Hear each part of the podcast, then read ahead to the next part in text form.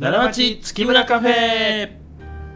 皆さんこんばんは月村光五郎です皆さんこんばんは太くて朗らか月村太郎でございますはいよろしくお願いします3月4日でございます、はひな祭りから1日明けてそうですねねやっとうんね、普通に戻ってきたというそう感でじすですよねまあ我が家ではね、はいさほどそのひな祭りのプレゼント交換とかまあこんな時期やしね、まあねうん、どうなんかなみたいなことを思ってたんですけうど、ん一つだけハッピーなことがあってね何ですか通販で電気圧力釜を買ったあ喜んでましたねめっちゃ本嬉しい当にもう本当に今日朝行く時それ見て、うん美しいフォルムやとか言ってましたよないやそうなんですよ偉そうな顔してなんかも最近ね、うんその通販で買ったら、うん LINE にあの自宅までお届けしましたみたいなそあーの通知が入っなてんかね来るみたいねで大体お母さん家にいてへんかうら、ん家にいてへん時を狙って通はいはいはい販来るのか分からへんけど、うんでもご不在でしたとあで再通知くださいみたいなことをはい書はいはいいたんだけど、それを見て電話したしようと思ってもあ、うん送り状ナンバーがね、はいはいはい家のそのなんかあれに書いてあるかーらなるほどもうやきもきしてしまうよね、う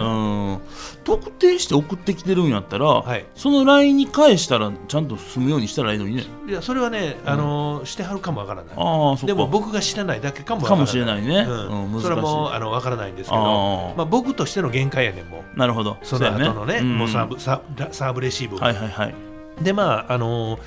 えっと、どうかなと思って、うん早く欲しいけども、うん今日そのお申し込み再配達の申し込みの時間に過ぎたら、うん次の日になってしまうなるほどねなっていうねうん非常にやきもくしやきもきした時間に、はいお母さんはもう普通に世間話のこととか脳的に喋ってはまあったんだけそうど、やね僕はもう頭の中はほとんどうん電気圧力鍋うのん配達時間についてのことでもう頭いっぱいになってしなるまほっどてなるほどずーっと生返事うんをしてたんですうよ、んそしたらその家帰る時にお母さんが「あ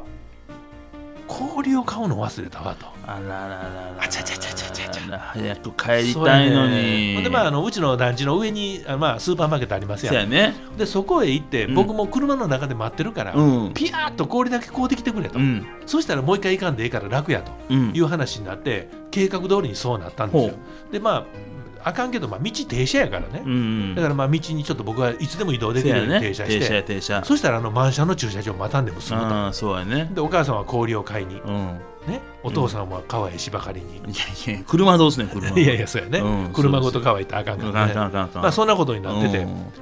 ちょっと待ってる間に前からブーっとトラック来たと思ったらはい宅配便やおめおっちゃええやんうんほんでそのスーパーマーケットの荷物を集荷に行かはったわけよ、うんほんで僕おっちゃん出てくるの待って、うんあのこれ配達はやってはりますのみたいな、うんやってるよって来たあらわけよららららら別にあの江戸っ子でもなかったけどね、うん関西弁でねうんうんほんでまあ僕高校のあの優勝ですねって「うあんあーそうですか杉村さんですか、うん荷物ありますよ」って言って、うんその場で荷物くれはってやえそれいいのな、うん、じゃあもちろんあのサインサインしましたよあそっかそれはあったらいいんか、うんすごいな、うん、ほんで僕その圧力があの我慢を鍋を持ちながらお母さんを表で待ってたと、うん何してんねんいう話ですけどそのまんまお母さんははい「何してんの?」と言われましたけどねいや本当に何してんのですねお母さんめっちゃ嬉しいよ、へーもう嬉しかったよでもとにかく、んまあ、あのお母さんの使い方をちょっとアシストしやなあかん思って、うん蓋とかちょっと分解するああなのんか難しいらしいねうんそやねもうそれが蓋のこうもう蓋裏蓋の外し方がもう分からないあでやってしもたらなるほどやねんけどもうそれがもう焦ってー焦ってあーね、まあ初めってね、うん、どこに力かけてるのか分からへんしねそうなんですよ壊しちゃったらこれ嫌やからねもう全くそれですよ、うんだから変な力もかけれへんし、うんどうしようと思ってちらっと見たら、うんフリーダイヤル相談センターみたいなやつがあってーなるあほどこれやとうんねほんでピピッとかけたんよ、う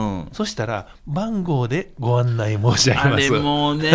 すごい長なりまいやすそかうならんですよねなお、えー品質向上のために、うんこの通話は録音しておりますのであーあらかじめご了承ください、うんでそこから1番2番3番4番みたいなんでほんでうん僕4番使い方やからね、うんほなまたそこから詳細でなんやらなんやらなんやら、うんほんで僕また4うん番押したら、その段階でただいまお電話が混み合っておりますあーせんせんせん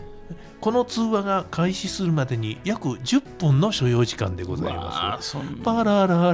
ンパラララあーンみたいなね、あれね、うん待ってる間にね、うんそのアナウンスと音が切り替わるでしょ、うん、ほんで出はる思って緊張すんねんいやそなうやね、うんあれもうめっちゃやきもきするよね、あうれんもしもしだ違う音楽や、うん、そうそうそうそうそドうレミファソラファミレドみたいなソーファミ、ソーファミで、ソーファミ、ソちゃいますよ、それ違は。うそれ CM やん。そうやねヤマハ音楽教室や、それうそうは。そうですそうですはそいそうですようですけどね。だからもうこれもう待つのしんどいなと思って、うんそれでその間にとにかく蓋を取りながら、うんそのやり方をや練習しながらやろう思ったらだからポコッと取れてやるああ、よかった、よかった。あええわ思ってブチって切ったああ、電話をね。電話そうやね。ううんそんなん、YouTube とかで載ってんじゃいますそんなゆとりはなかったね私には、いや、まあね。うん、あのー、やきもき嫌ですよいやいね。やななんでならへんのっていうのはそうやね。そパしたソらコン。いやそしたらねごめんね、うんそしたらね、うんお母さんが裏蓋取れるの分かったと、うん全部分かったとうんこの上の蓋洗えんのかな ああ、言ってたね、昨日なんかね。ちょっと待ってくれ と説明書は一応クリアできたけどうん上の蓋洗えるかどうかはなんかそうなってしまうねいやいやいや、電話して聞かなあかん、それこそ そうやね。ねでも10分待たなあかんか無限ループらやんもうもう嫌やからお母さんにこの番号にかけて聞いたらどうやはいと、はいはい。みたいな話で終わあってそるれんでやでんすねんね。うんあじゃあ、多分聞いてます、お母さんね。ほんで家帰ったら、うん。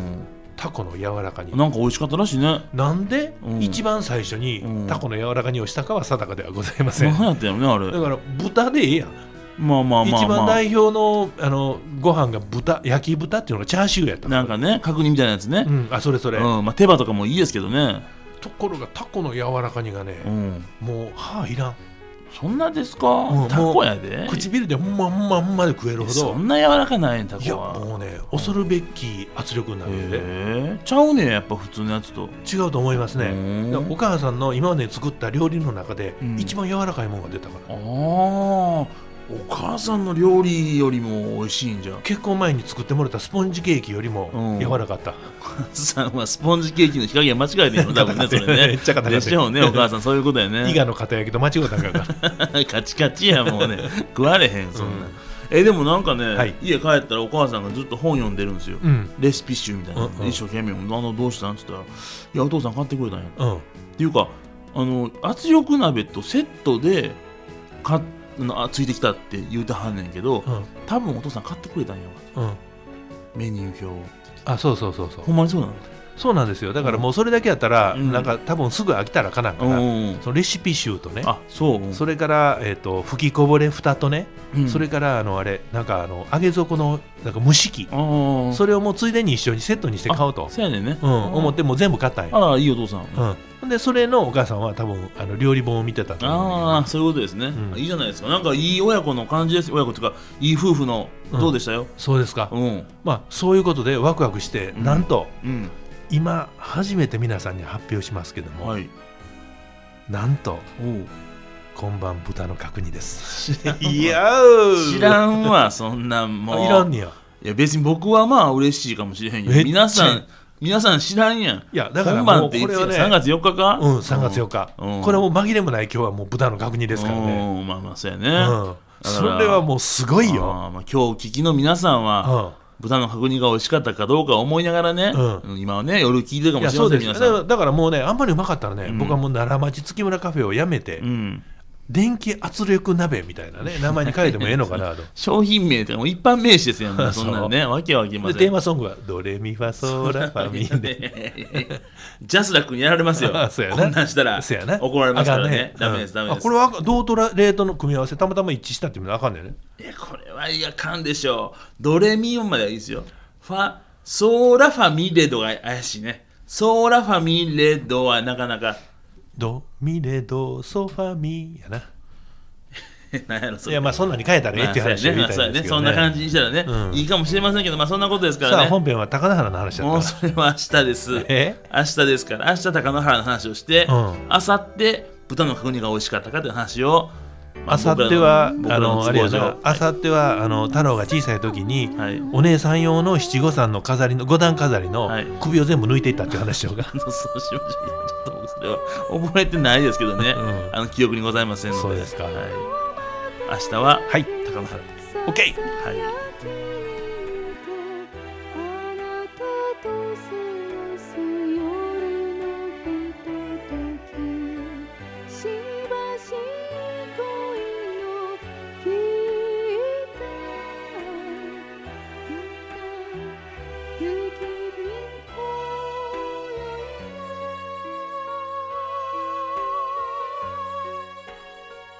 り」「夢